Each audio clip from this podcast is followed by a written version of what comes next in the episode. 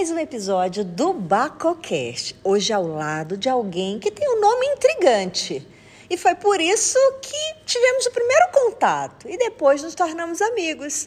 O nome dele é.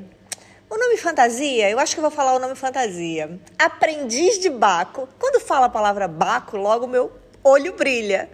E é ao lado dessa peça desse ser, desse homem maravilhoso do mundo dos vinhos que faz enormes partilhas, ricas partilhas sobre diversas regiões, sobre diversos é, estilos de vinho, sobre diversas curiosidades do mundo dos vinhos, que vai ser o entrevistado deste Bacocast. E eu vou já apresentar quem é.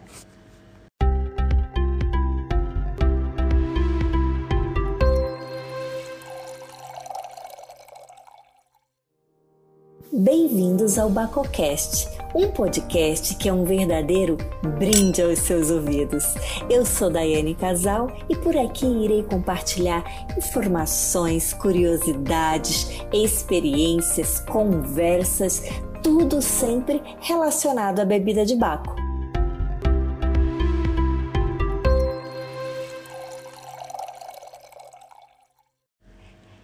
Quem é o entrevistado do BacoCast é Pedro Vilela, o aprendiz de Baco. Bem-vindo, Pedro! Obrigada, Daniane, pelo convite uh, e bem-vinda ao Tejo. Bem-vinda à minha região. O Pedro, Pedro, o Pedro Vilela é quem está por trás do perfil Aprendiz de Baco. E se você ainda não segue esse perfil, aproveito aqui para para fazer um convite. Se você gosta de vinho, se você não gosta, nem vai lá. Arroba Aprendiz de Baco. Eu entrei em contato com o Pedro. Pedro, vamos conversar um bocadinho para passar para os ouvintes do Bacoquete algumas curiosidades que você acha pertinente. E ele me convidou para visitar aqui um produtor. Achei meio estranha a história. E aí, ok, vamos lá ver. E quando eu cheguei cá, que ele me contou o motivo, eu fiquei encantada. E a gente pode iniciar esse Bacoquete falando de uma forma bem resumida, Pedro. Por que, que você me trouxe aqui, na Quinta da Ribeirinha, na região do Tejo? Então, Daiane, em janeiro de 2021, uh, eh, tive uh, a contemplação de ser apanhado pelo vírus da Covid-19 e na altura estava a fazer uma prova de vinhos do, dos vinhos da Quinta da Ribeirinha. Acontece que o meu estado de saúde degradou-se ao ponto de ter estado uh, 15 dias em internamento, desses 15 dias, 8 em cuidados intensivos e desses 8, 3 em estado crítico. Estado crítico uh, mais do lado de lá do que do lado de cá. Te pegou com Baco, então? Uh, sim. nem, nem o Deus de Baco me protegeu. Não, te protegeu que te trouxe de Sim, volta. Trouxe, eu, acho que, eu acho que quando cheguei lá acima, uh, perguntaram-me se eu levava vinho, disse que não levava, então. volta, volta, volta, volta cá para baixo. Uh, acontece que quando regresso a casa, uh, reparo, passado uns dias, quando abro a porta do frigorífico, que havia um vinho que, que me faltava provar da Quinta da Ribeirinha. Qual era esse vinho? Um espumante. Coincidência ou não, nós utilizamos os espumantes para hum, celebrar uh, motivos de felicidade e de alegria na, nas nossas vidas. Sobretudo a vida. Exatamente, sobretudo a vida. E foi isso que aconteceu. Um ano após, ou seja, em fevereiro deste ano, abri esse dito espumante, que é só o melhor do mundo, uh, abri e celebrei a minha nova vida. Uh, e daí haver essa relação tão única e tão especial com a Quinta da Ribeirinha uh, e que me fez trazer-te aqui. Ou seja, não é só o produtor, é toda a história que existe, que existe no mundo dos vinhos, que é essas particularidades. Ou seja, foi uma coincidência. Esses momentos de envolvência, né? Entre abrir uma garrafa e estar tá vivenciando um momento de extrema felicidade, ou às vezes nem tanto, né, Pedro? Mas são essas celebrações também, essas partilhas, às vezes ao lado de amigos, da família, ou às vezes sozinho, você e aquela taça, é que são, que fazem parte desse nosso mundo dos vinhos, né? E que interessante, que emocionante essa tua história, e parabéns, bem-vindo à vida, e com certeza Baco te chamou para abrir essa última garrafa Exatamente. que faltava. É, Ele mesmo. disse: volta, menino, ainda falta aquela que está no frigorífico. Foi mesmo. É. Mas, Pedro, é, te apresenta também aos ouvintes do Bacocast. Você que não é, teoricamente, do mundo dos vinhos em termos de formação, mas que hoje tem feito um papel essencial na divulgação dos vinhos através dos meios digitais, inclusive é um dos bacos do digital. É, fala para mim, quem é o Pedro Vilela? Então, Diana, olha, o Pedro Vilela uh, tem 43 anos, é gestor de empresas na banca, uh, não gostava de vinhos até há 12, 13 anos atrás, nem o cheiro suportava de vinhos. E se o meu pai hoje fosse vivo, diria que não, eu não era filho dele porque não, não, não via uh, semelhanças no meu antigo e depois uh, de gostar de vinhos.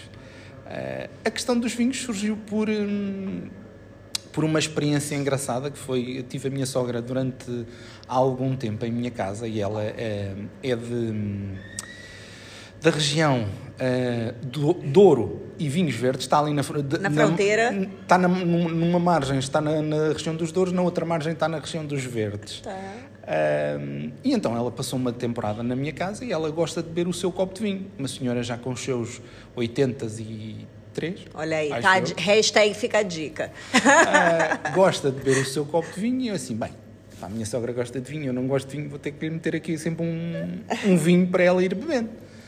Acontece que fui provando com ela.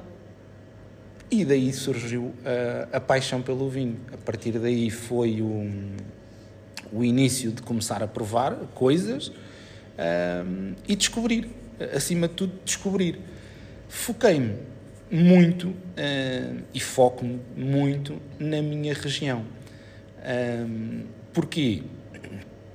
Primeiro porque acho que é uma região mal amada, tem um astro, um astro muito, muito grande atrás e eu sou sempre um, um protetor das, dos desfavorecidos, dos underdogs.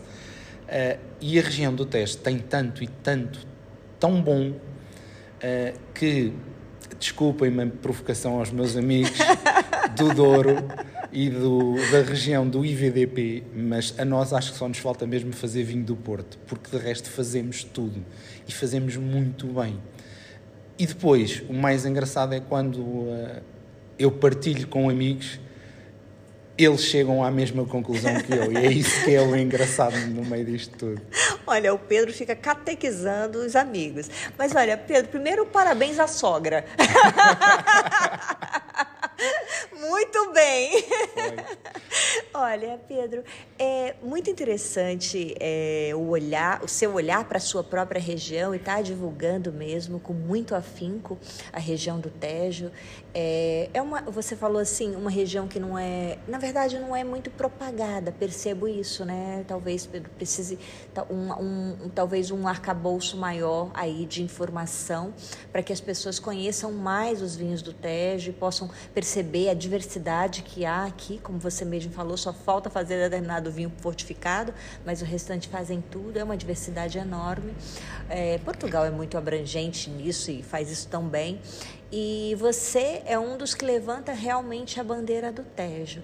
E vamos começar por aí, falando um pouquinho da região do Tejo, essa região é, quais as particularidades dessa região em, em, especial que você gostaria de pontuar para que os ouvintes do Bacocast que não conheçam saibam? Olha, Diane, só aqui num espaço de eventualmente 30 km tens três uh, tipos de terroir. Só. Ok? Uh, tens a margem norte, margem sul, uh, tu consegues ter o bairro, a charneca e o campo. Uh, temos uma particularidade um, ehm, de, dois, de dois produtores, de, peço desculpa, de três produtores, porque descobri o terceiro a semana passada que tinha essa característica no terreno. que são as famosas vinhas de calhau rolado. Há milhões e milhões de anos atrás, o Tejo passou aqui e deixou um solo de aluvião. Uh, temos três produtores, uh, pelo menos que são aqueles que eu conheço, que é a Quinta da Alorna, Falua e agora os vinhos Zé da Leonor, em que nós vamos a passear nas vinhas e encontramos solo de aluvião à, à, à superfície, ou seja, calhau rolado. Esta é uma, uma característica única e ímpar. O calhau que vocês falam, acho que é seixo, que a gente conhece no Brasil em seixo, as pedras... É as pedras de rio. É, pedra de rio é seixo. Pedras de rio. Uhum. Pronto, ou seja, essa é eventualmente das características mais ímpares que marca a nossa região. O que é que faz? Transmite-se isso também nos vinhos.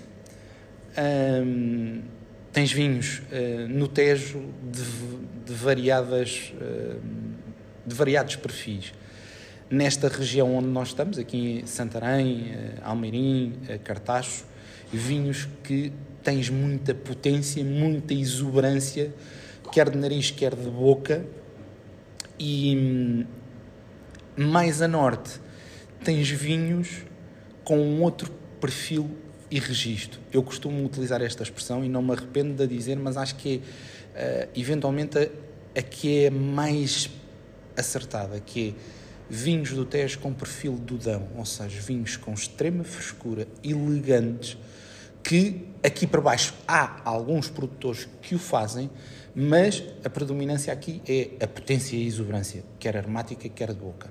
Mais a norte temos esta característica de elegância, uh, mais fresco, uh, temos a Serra uh, de Aire e Candeeiros que faz essa influência também, ou seja, tudo isso influencia a nossa região.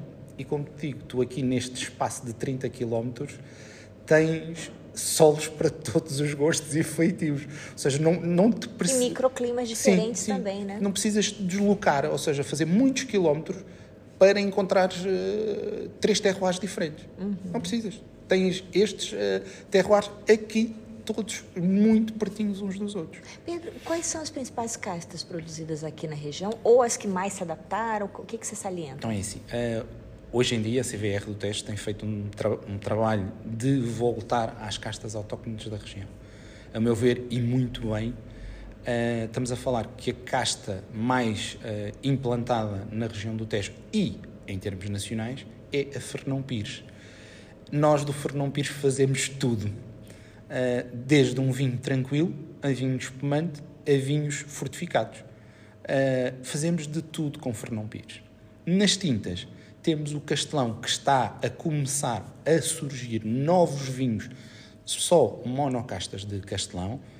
O Castelão utilizava-se muito aqui no Tejo para fazer lote, eh, ou seja, eh, era basicamente utilizado dessa forma. E para quem não sabe, Castelão, que possa pensar que é da região da Península de Setúbal, não é. Porque o nome originário, uh, originário da casta é João de Santarém. Ou seja, a casta é da nossa... Essas sinônimas é, é, matam a gente, porque é numa mesma casta, cinco nomes diferentes, é. três nomes diferentes. Eles na região de Setúbal chamam-lhe periquita. Olha aí, olha aí, olha aí. Pronto. Uh, agora, a origem dela é nossa, é de Santarém, é da região dos vinhos do Tejo. De Santarém, por isso é que se chama João de Santarém. Então nós já temos três aí, Periquita, Castelão, Castelão e, e, João de Santarém. Exatamente. uh, e que está-se a voltar uh, aos, aos monocastas de, de Castelão, que posso-vos garantir que já provei alguns monocastas que estão aí que, sinceramente, são mesmo muito, muito bons.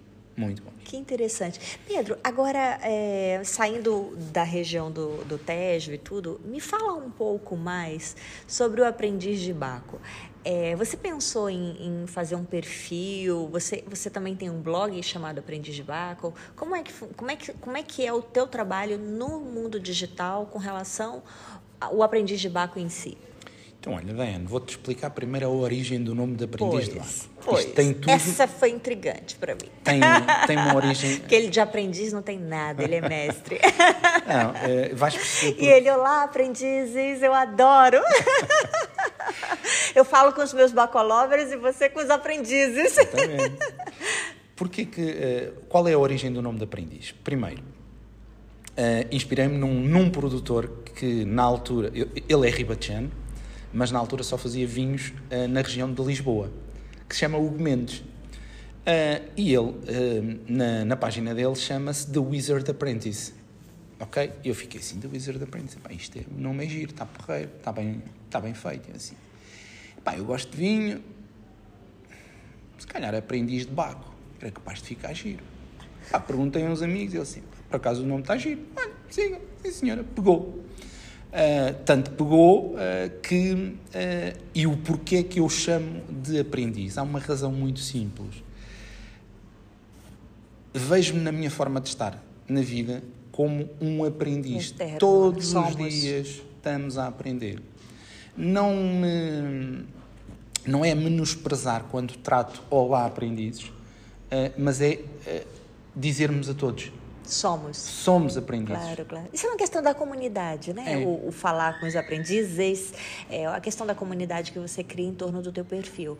Mas é, você, além de tudo, é muito humilde, né, Pedro? É, o fato que eu estou evidenciando aqui, quem está por trás do aprendiz é um mestre mesmo, é por causa da, da gama de conhecimento que você já foi ganhando mesmo com o tempo, know-how, expertise, isso leva, isso tem um custo de, de time e de esforço e de dedicação nesse mercado, né? Ah, e, sem dúvida, agora isso, essa observação que você fez, que somos mesmo aprendizes, não só do mundo dos vinhos, mas da vida, vida é, sem sombra de dúvida, maravilhoso e muito pertinente. É essa a minha forma de estar, ou seja, não, eu não.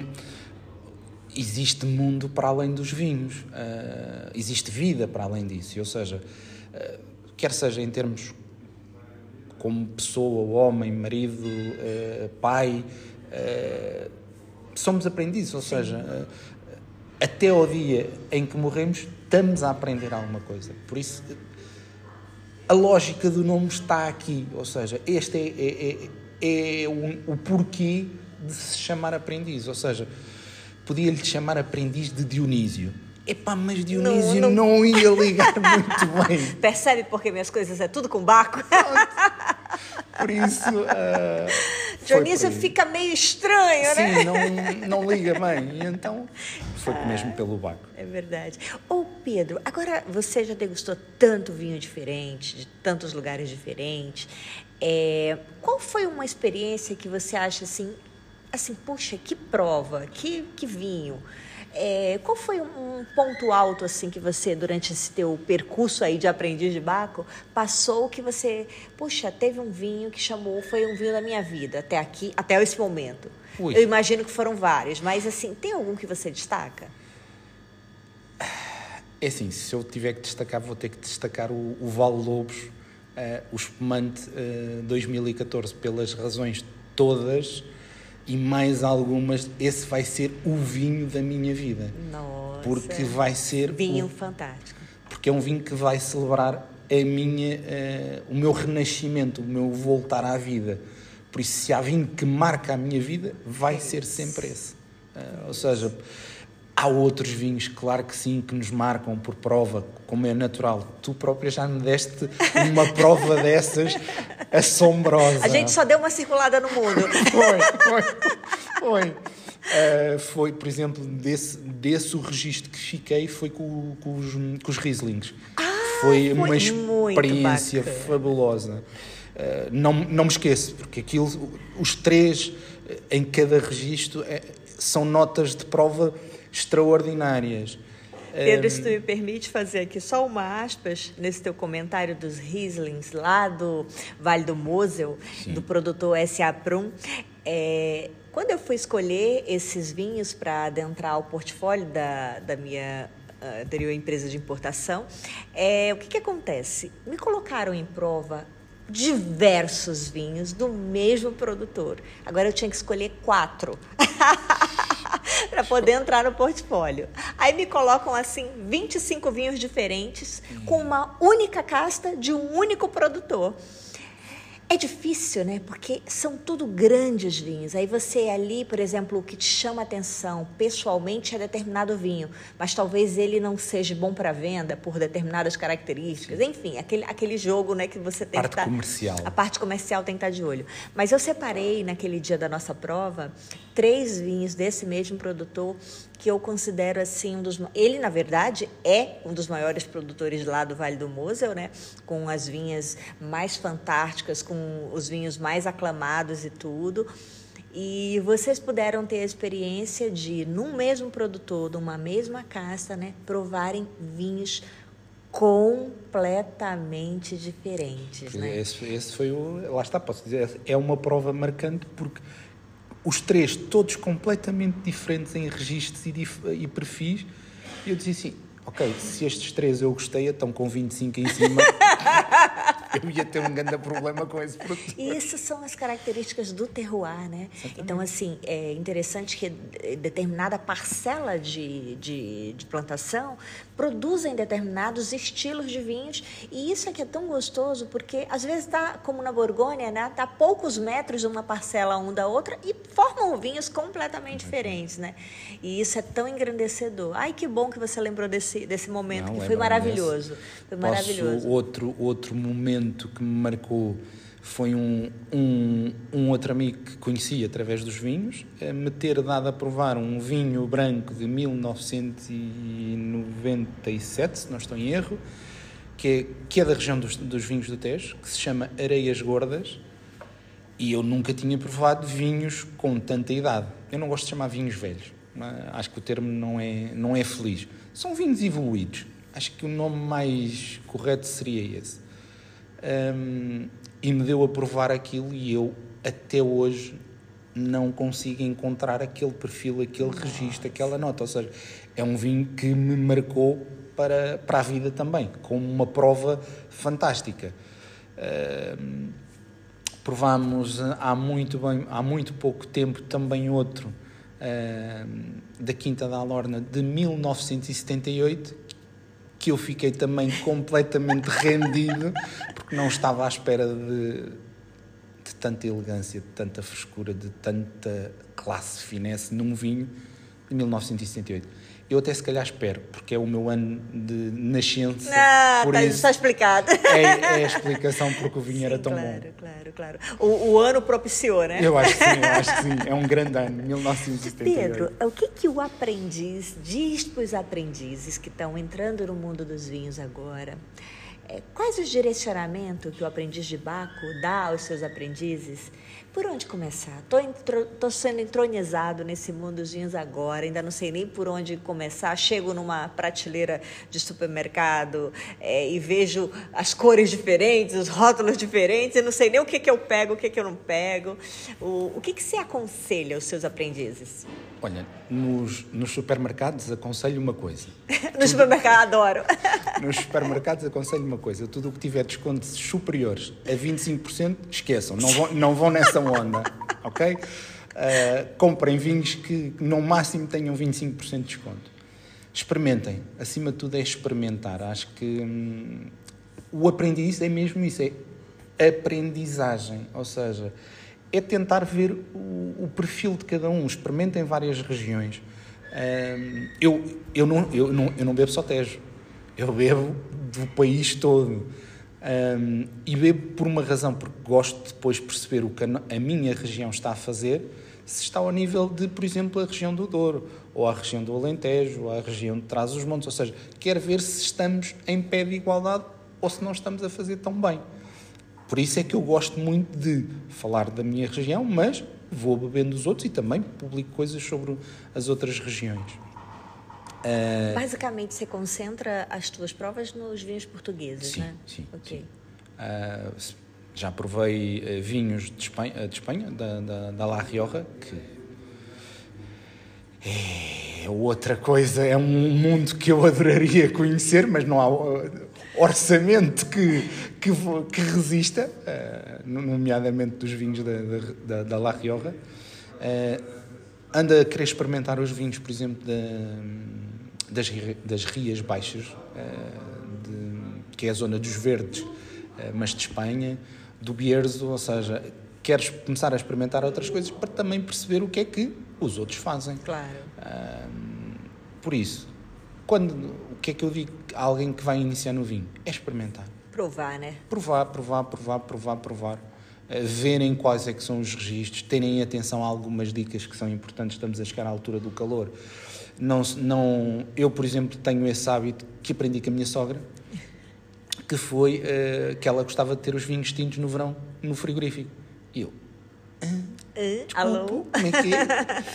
Sim, uh, e tem toda a razão de ser, porque se, quando chegamos ao pico do verão vamos estar com 30 e muitos graus. Se a gente tiver o vinho cá fora, aquele vinho vai parecer tudo menos vinho. Então, na verdade é para controlar a temperatura na hora de, tom de tomar em si, né? É uma coisa simples. Okay. 20 minutos, 15 minutos antes de começar a comer, tirar a garrafa, a garrafa para fora, uhum. meter na, na mesa ao fim de 15 minutos aquele vinho já, já, está, na já está na temperatura é, ideal. É, não, é, não é preciso uma grande ciência. e é, é, como digo, aprender, aprender, aprender, provar, provar, provar. Por aí. É por aí, né? É por aí. Não, Pedro, não há segredos. E você criou uma rede de contatos muito interessantes. Agora a gente vai falar um pouquinho da Confraria Água Benta. Essa confraria, que eu vamos dizer assim, que ela pulsa. ela pulsa, como se fosse um coração, literalmente, que distribui o sangue assim de uma tal forma. Eu, eu acabei de falar para o Pedro aqui em off. Antes, eu, Pedro, tem hora que eu olho para o nosso grupo da confraria, tem 430 mensagens. Então, é, o Pedro construiu um grupo é, de pessoas voltadas ao mundo dos vinhos, em que são pessoas extremamente ativas, né, no mundo digital também e tudo, e que transmitem ali entre seus colegas, entre seus parceiros, conhecimentos também, as provas que fazem diariamente e tudo. Nem, às vezes nem publicam isso, né? mas está ali dentro do grupo e os comentários que vão, vão surgindo. Da onde surgiu essa ideia, Pedro, de fazer essa rede de contatos? Então é assim, Diane, nasceu a 1 de dezembro de 2021, numa visita à Quinta do Paralvo. Uh, fui convidado para ir visitar esse produtor e na viagem ia com alguns membros desse grupo um, e um dos membros do grupo, o Pedro Amorim, uh, falou assim: Epá, isto, a gente juntos tem mais força do que o que a gente possa imaginar. Eu assim, epá, eu, olha, eu achava bem a gente juntarmos-nos todos e, e fazermos o grupo. Por isso, olha, tratem disso, executem. Uh, o que é que acontece? O Pedro esperou, esperou, esperou e nunca aconteceu. Estava uh, quem... analisando. Pronto. Fui perguntando às pessoas como é que era, se, se fazia o grupo, se não se fazia. Né? Ok, não aconteceu. Quem me conhece uh, mais uh, pessoalmente sabe que eu sou uma pessoa hum, proativa. Espero até determinado ponto e se as coisas não acontecem, eu faço por acontecer. não estou à espera que me deem as coisas, ou nunca estive à espera que as coisas me fossem dadas de mão beijada. E esperei, não aconteceu. Em meados de fevereiro, trata o aprendiz de começar a mandar convites para alguns elementos. Chegou um para mim. Chegou um para a Daiane também. Uh, e nasceu a Confraria Água Benta, que começou por cerca de 15 pessoas, uh, mais, mais, mais número, menos número, e atualmente são 46. Uh, Estamos a falar que é um grupo de. Olha, existem tantos nomes que nos, nos dão: Instagramers, influencers, eh, wine blogs, sei lá. É, somos isso tudo e mais alguma coisa. uh, mas acima de tudo, partilhamos a, a, paixão do vinho e quando nos juntamos, fazemos uma coisa que é muito diferente. Uh, visitamos o produtor, estamos intimamente, fazemos uma experiência imersiva com o produtor uh, provamos os vinhos deles e a seguir estamos sentados à mesa com ele a falar sobre os vinhos, dos que eles fazem, dos que os outros fazem, de experiências que nós temos e saímos dali enriquecidos, é? completamente né? enriquecidos. enriquecidos. E, e, é essa experiência que se torna tão única que fez com que eu deixasse de abrir a boca para falar aos produtores do projeto da confraria porque até final de novembro os fins de semana estão todos cheios. Pois, olha aí. Uh, por isso, ou seja. Uh, haja, haja disposição. Haja disposição e fígado que aguente uh, esta, esta dinâmica, porque acaba por se tornar giro e há coisas que, quero ver se, quando for setembro, se é setembro ou outubro, dá para fazer com os produtores, por exemplo, tornar isso ainda mais ímpar. Uma, uma vindima, uma pizza, uh, ou seja, é como se basicamente nós vamos entrar no universo da família desse produtor, ou seja, uhum. vamos passar a ser uma família deles. Nós, em troca, o que fazemos depois na, nas redes sociais no, ou no, nos canais digitais é divulgarmos, damos um cheirinho daquilo que acontece. E, e, e quando damos esse cheirinho, as pessoas ficam assim: mas o que é que se passou ali? O que é que o que, o que é que aconteceu? Ou seja, torna-se tão único, tão, tão especial. E, e, lá está, vou buscar a Quinta da Ribeirinha, que foi o primeiro produtor que recebeu a confraria. Um, quando iniciámos o almoço, nós tínhamos o produtor e a sua família e os seus filhos connosco isto é algo que não se consegue transmitir por imagens, claro. por mais eh, palavras que a gente claro. pode. Não, só é mostrando a vida da família em é. volta do mundo dos é. vinhos, não é? É muito bacana. E então torna-se isso especial. Eu acho que o conceito uh, é único, é ímpar. Uh, e torna-se especial e em cada visita que, que nós faz, fazemos se torna especial. É, cada visita é uma visita única para além da diversão que nós somos. Ou seja, não há momentos tristes connosco. Não há momentos uh, muito, muito, muito bons. Interessante, né, Pedro? Por exemplo, eu participo de oito confrarias diferentes. Então, assim, o gostoso é de você ver a particularidade que cada uma vai se fazendo, né? Vai se formando. Então, nós temos um grupo bem menor que esse, né? Que é os Bacos do Digital também, a qual você também participa.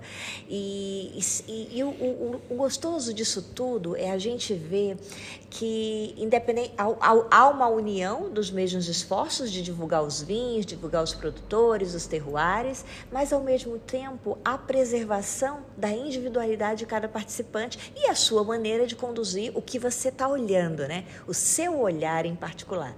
É, é isso que eu gosto bastante desses momentos de juntar muita gente, é depois ver como cada, olhou, cada um olhou aquele mesmo, aquela mesma cena, aquele determinado momento, de vieses completamente diferentes. Uhum. Alguém viu por cima, outro por baixo, outro pelo lado, outro pelo. É muito gostoso você ver essa diversidade. E isso que é o bacana e que nos acrescenta tanto, né? E também acrescenta ao mercado, né, ao mundo dos vinhos, que se enriquece com vieses diferentes e forma de lidar diferente com isso, não é verdade? É verdade. Isso do, do de cada um ver ou olhar para a perspectiva, eh, e há uma coisa que eu, que eu já aprendi há muito tempo nos vinhos, que é o que eu gosto não é aquilo que tu gostas. Ponto. Não respeito o ponto de vista e, e digo muitas das vezes lá está, neste grupo não há os fanáticos religiosos dos vinhos, porque não gosto. Não gosto de, de pessoas que pensam, que se acham que sabem de tudo e mais um par de botas. E, e eu tenho uma forma muito simples de criticar um produtor. É dizer assim, este não é o meu estilo de vinho, não é o meu perfil, não é o meu gosto, mas se ele existe é porque há consumidores para.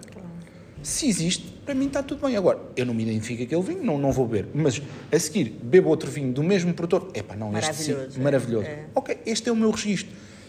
Eu tenho um gosto pessoal. Uh, Tayane, tu tens o teu gosto pessoal. Um, e isso é que é a, a, a parte mais engraçada disso tudo, é sabermos ouvir o que o outro nos diz. Ok, sim senhora, olha, encontras aí coisas que eu não encontro. Olha, não é muito bem o meu estilo. Olha, tu gostaste? Boa perfeito.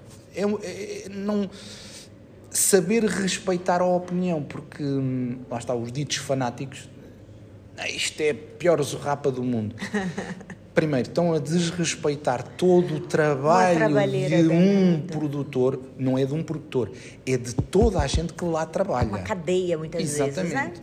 Desde a pessoa que está na vinha a cortar, a, hum, a podar, até ao momento em que se transforma em vinho. E até o lado comercial mesmo, de chegar lá na, no mercado para chegar nas nossas mãos, né, o vinho. Eu tenho a ideia de se o vinho existe, é porque existe um perfil de consumidor para. Ora, eu posso me identificar ou não com ele. Agora, eu conheço o meu estilo, conheço o meu, o meu gosto. há determinados estilos ou perfis de vinho que eu não vou, ponto. Não vale a pena. É, já sei que é aquilo, não vou gostar, por isso não, não vou lá. Por isso, a tal questão como há bocadinho perguntavas, do que é que eu diria aos aprendizes, é, é mesmo isso. É, é, acima de tudo, respeito e provem para saberem aquilo que vocês gostam. O autoconhecimento, é, né?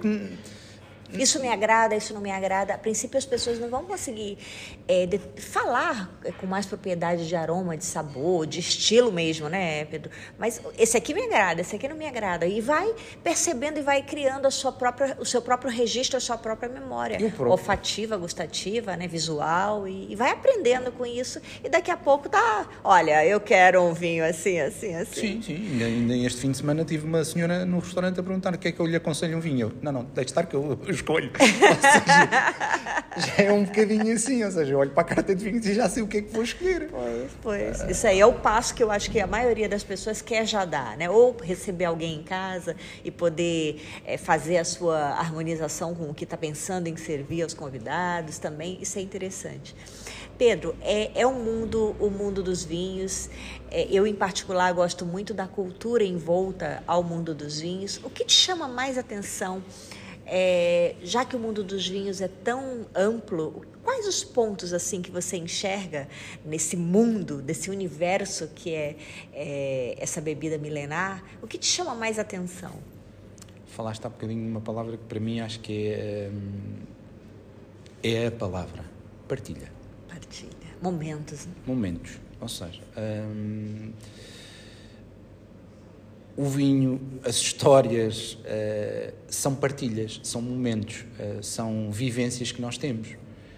Um, nós podemos beber um vinho uh, sozinhos ou acompanhados e vamos ter uma experiência completamente diferente desse mesmo vinho.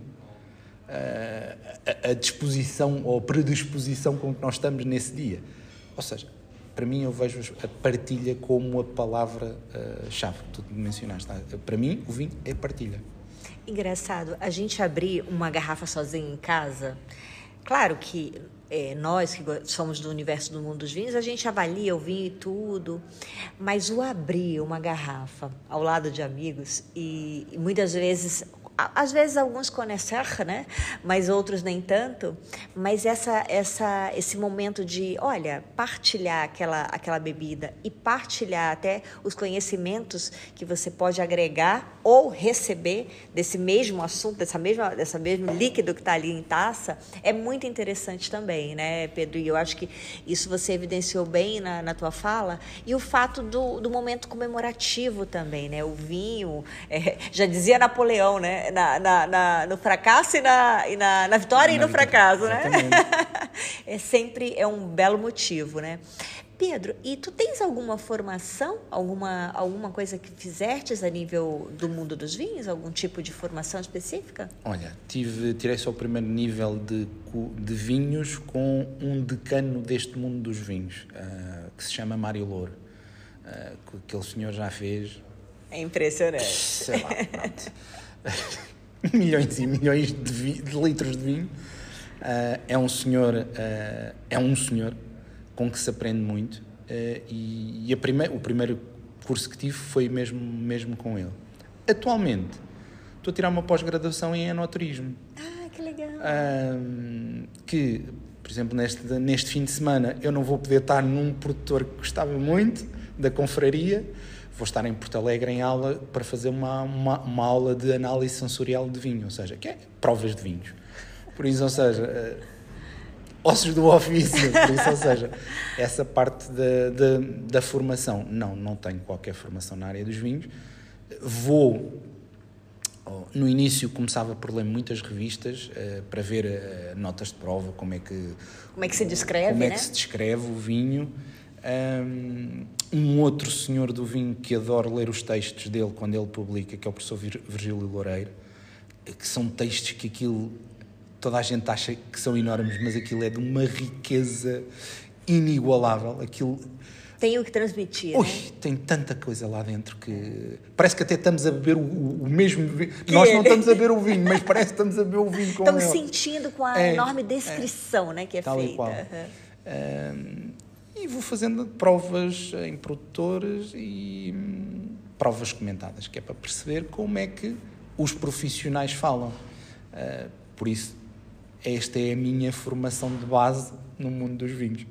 Existem as formações que elas são internacionais, né, Pedro? Então, na verdade, para igualar a fala de quem está provando o vinho, de quem está avaliando o vinho, até para nos concursos, né, as pessoas terem os, usarem os mesmos termos, né, usarem a, as mesmas percepções, não é as mesmas percepções, usarem os mesmos termos para a descrição do vinho. Mas a gente sabe que isso é aquela coisa engessada, né? E que nós, apreciadores de vinho, a gente tem as nossas, as nossas palavras, as nossas maneiras, às vezes os nossos trejeitos e às vezes as particularidades culturais de determinada região ou de determinado país de descrever alguma coisa, independente se é só o vinho.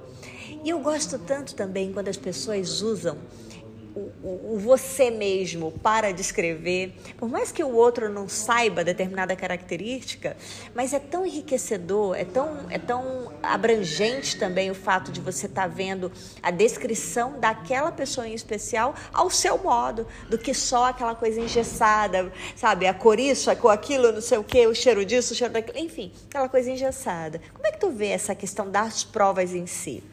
Olha, ainda bem que falas no, no tema, porque quem me já vai acompanhando há algum tempo uh, sabe que eu publico as coisas de um bocadinho de forma diferente. Uh, comecei por escrita, mas na escrita sempre muito, muito objetivo, muito direto. se calhar na parte comercial falamos de B2C, ou seja, Business to Consumer. eu não me vejo na parte do B porque eu não sou um B, sou um C, sou um consumer. E é isso que eu tento, acima de tudo, fazer, que é dar palavras simples.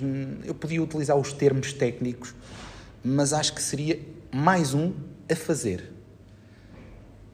Ultimamente mudei a, mudei a minha forma de publicar, de passar de escrito para vídeo, e então aí vocês ainda conseguem perceber o quanto mais direto eu sou. Ou seja, eu sei, o que, é que sei as características técnicas, mas não vale a pena estar. Eu acho que hoje em dia o consumidor é quer uma coisa tão instantânea, tão direta, tão imediata, que uh, se tiveres um texto com 50 linhas, ele chega à terceira, ok, siga para a frente, já não quer saber o que é que está escrito. Ou seja, é por aí que eu vejo as coisas, porque eu, eu ponho-me sempre... Teu, o teu público também, você afunilou e percebeu essa necessidade, né? Em vez Sim. de texto, o vídeo. Sim. É, é, é, interessante isso, Pedro. Porque, porque eu, acima de tudo, sou um consumidor. Eu, eu, não... Eu acho que nunca deixarei de ser um consumidor de vinho. E tento, para os tais ditos aprendizes de início, ou seja é dizer assim, epá, olha, isto tem estas características, tem isto, olha, isto se calhar é um bocadinho áspero, se calhar é um bocadinho ácido, não vais por aí, ou é um bocadinho mais macio, mais redondinho. Utilizar estas terminologias, os tais trajeitos que estavas a falar, ou seja, para a pessoa perceber que, ok, enquadro-me neste estilo, não me enquadro neste estilo. Me agrada ou não me agrada? Esse pode Sim. me agradar, pode me agradar ou pode Sim. não me agradar. E utilizo, utilizo, acho que ultimamente tem caído caiu muito gira uma expressão que eu utilizei num, num, num, vídeo para um vinho de uma partilha, lá está, com outro, com outro amigo, uh, que era uma garrafa de vinho, um espumante sem rótulo, sem nada, e quando eu terminei aquilo, eu disse assim, isto é bom, bom, bom. Ou seja, é uma expressão que já ficou marcada. Pode virar um jargão, já e, virou, né? E, e as pessoas reconhecem isso e acham engraçado, porque acho que, acima de tudo, o vinho tem que ser para boa, uh, boa disposição. Não pode ser a gente estar com um, um mood negativo. É boa disposição. E então, acima de tudo, tento uh, aligerar a coisa, não pôr tanta seriedade na, na coisa. Que é aquilo que, por exemplo, acontece com a confraria. Ou seja, não é ser uma coisa séria, não é ser uma coisa fechada, assim, muito simples. Não. Leve, fresca cada Pulsante. Vez... Sim. Sim, Viva, literalmente. Sim. Olha, Pedro, foi uma delícia falar com você. É, ouvir um pouco da tua história, um pouquinho desse teu lado, desse teu viés aí vínico, que pulsa aí nesse aprendiz de Baco. Obrigada. Deixa aqui as tuas últimas palavras para o ouvinte do BacoCast e, sobretudo, como é que eles quem ainda não te conhece, que eu duvido muito que o, o público do BagoCast não te conheça, mas aos que ainda não conhecem, onde podem te encontrar? Bom, podem me encontrar no Facebook, mas agora está a página um bocadinho mais. Hum, mais. com pouca frequência de publicação, porque estou a investir mais tempo no Instagram. Uh, existe a página do, do Aprendiz de Baco no Facebook, existe o grupo do Aprendiz de Baco no Facebook e existe o, a página do Aprendiz de Baco no Instagram. Por isso é só escrever arroba aprendiz de Baco, tudo junto, e encontram-me lá. E ficam a conhecer um bocadinho de mim, de quem eu sou, aquilo que faço, uh, e não há nada de especial. O aprendiz é, é um comum mortal igual a todos nós. Aprendizes. Exatamente. e viva o mundo de Baco. E viva o mundo de Baco. e eu sou Daiane Casal, você me encontra em todas as plataformas digitais, com sempre o perfil arroba Daiane Casal. Até o próximo episódio. Obrigada, ouvintes. Tchau, tchau.